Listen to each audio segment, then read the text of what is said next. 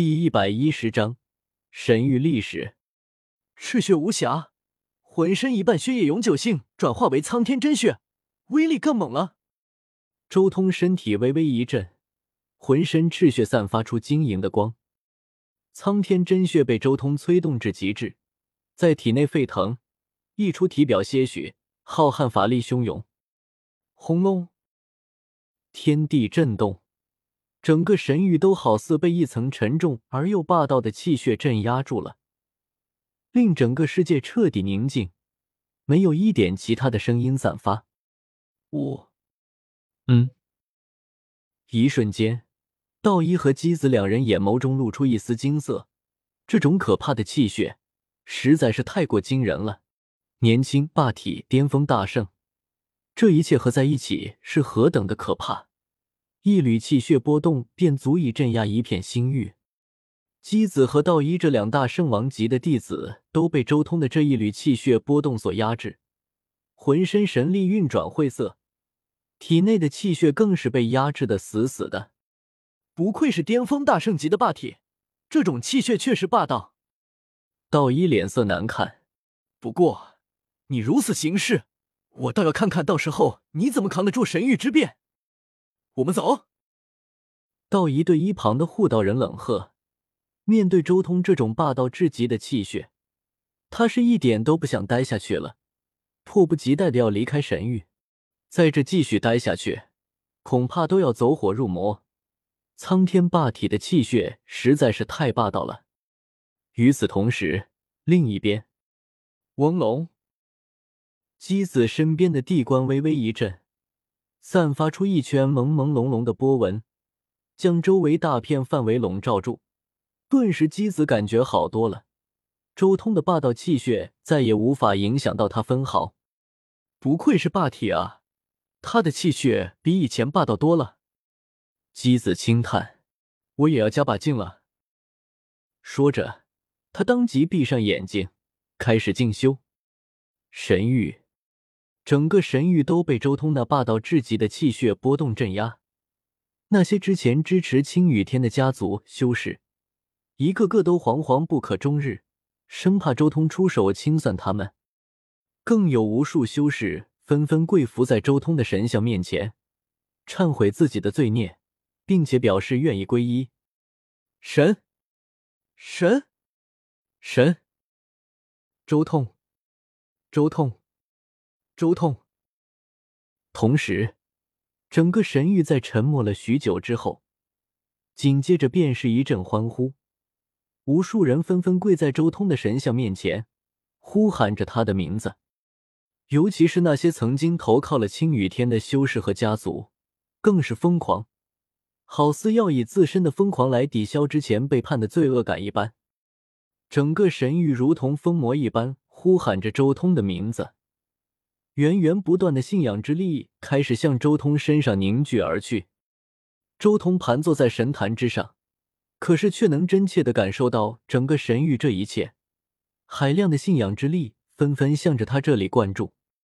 不过，周通并没有炼化这些信仰之力，而是将之收入自己的霸中之中。霸中承受信仰之力，以肉眼可见的速度发生变化。钟上仙光艳艳，圣气腾腾，神辉熠熠，丝丝缕缕，聚纳了海量的信仰，越发显得神圣，拥有难以度量的神威。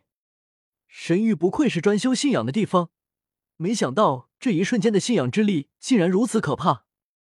周通心中也很震撼，这个神域的信仰之力之恐怖，唯有北斗西漠的须弥山能与之抗衡。神域神城，周通来到了隶属于神的宫殿之中。他来到了这座宫殿的一处藏经之处，这里乃是整个神域千万年来的积累。自灵宝天尊作化，身体道宫化作了神域之后，这里就一直兴盛无比，历代人才辈出，大圣不绝。更加惊人的是，此处除了人形的修炼者之外，还有一些其他的修士。准确来说，应该不叫修士，而是兵器、丹药，甚至是单纯尸体上诞生了灵智的一颗眼珠，一块骨头。神域之中，通灵的现象实在是太多太多了。一件圣兵在外界难以复苏，但是在这里却是活着的。周通从神域收藏的古籍之中寻找此地的一些奥秘。神域实在是太过神秘了，自古长存，这里积累了难以想象的造化。我，虚空大帝当年也来过这里，他当初在正道之路的时候，在这里待过一段时间。还有恒宇大帝也来过，他在那五行大陆之中的火之大陆上悟得禁忌领域。道眼大帝来过这里，也对，道一对这里这么熟悉，道眼大帝肯定在这里得到了大造化。咦，原来如此，原来神域盛产的仙金是道劫黄金。道眼大帝的仙衣就是在这里找到材料炼制的，我也找机会去神域的宝库里面看看。什么？一只金乌来这里带走了一大块道劫黄金？原来金乌大帝的钟也是在这里找到材料炼制的。血皇山古皇在正道之后来过这里，并且在这里得到了一大块黄血赤金。除了道劫黄金之外，此地竟然还盛产黄血赤金吗？女娲大帝也来过这里，生命古树当初就是女娲大帝留在这里的。咦，神城之中竟然还保留了女娲大帝当年悟道的痕迹。周通很惊讶，没想到竟然在这里看到了女娲大帝的一些痕迹。这可是最为神秘莫测的一位大帝，甚至连他的传说都极少。这是一位极其古老的大帝，神域的历史了不得啊！周通很震撼，在这里他找到了数之不尽的无数秘文，一些在外界根本就听不到的秘文，在这里或许都能找到。光是来过这里的大地古皇就不知道有多少。血皇山古皇的那种身体和正道之气融合的长生法，或许就是参考神域的环境所开创出来的。女娲大帝也在此地留下了悟道痕迹。甚至万龙皇、血皇、古皇、虚空大帝、恒宇大帝、羽化大帝、道眼大帝等诸多大帝，在正道之前或是正道之后，也都来过这里。除了历史秘文之外，还有就是金秘术了。周通眸光扫过藏经洞，这里面的经数量足足有数千部之多，都是神域这些年的精华。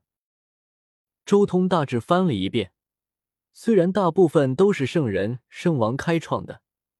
但其中大圣开创的经也足足有三百多部，准地经也有十几部，神域底蕴深厚，难怪无数年来从来没有人真正的打下了神域。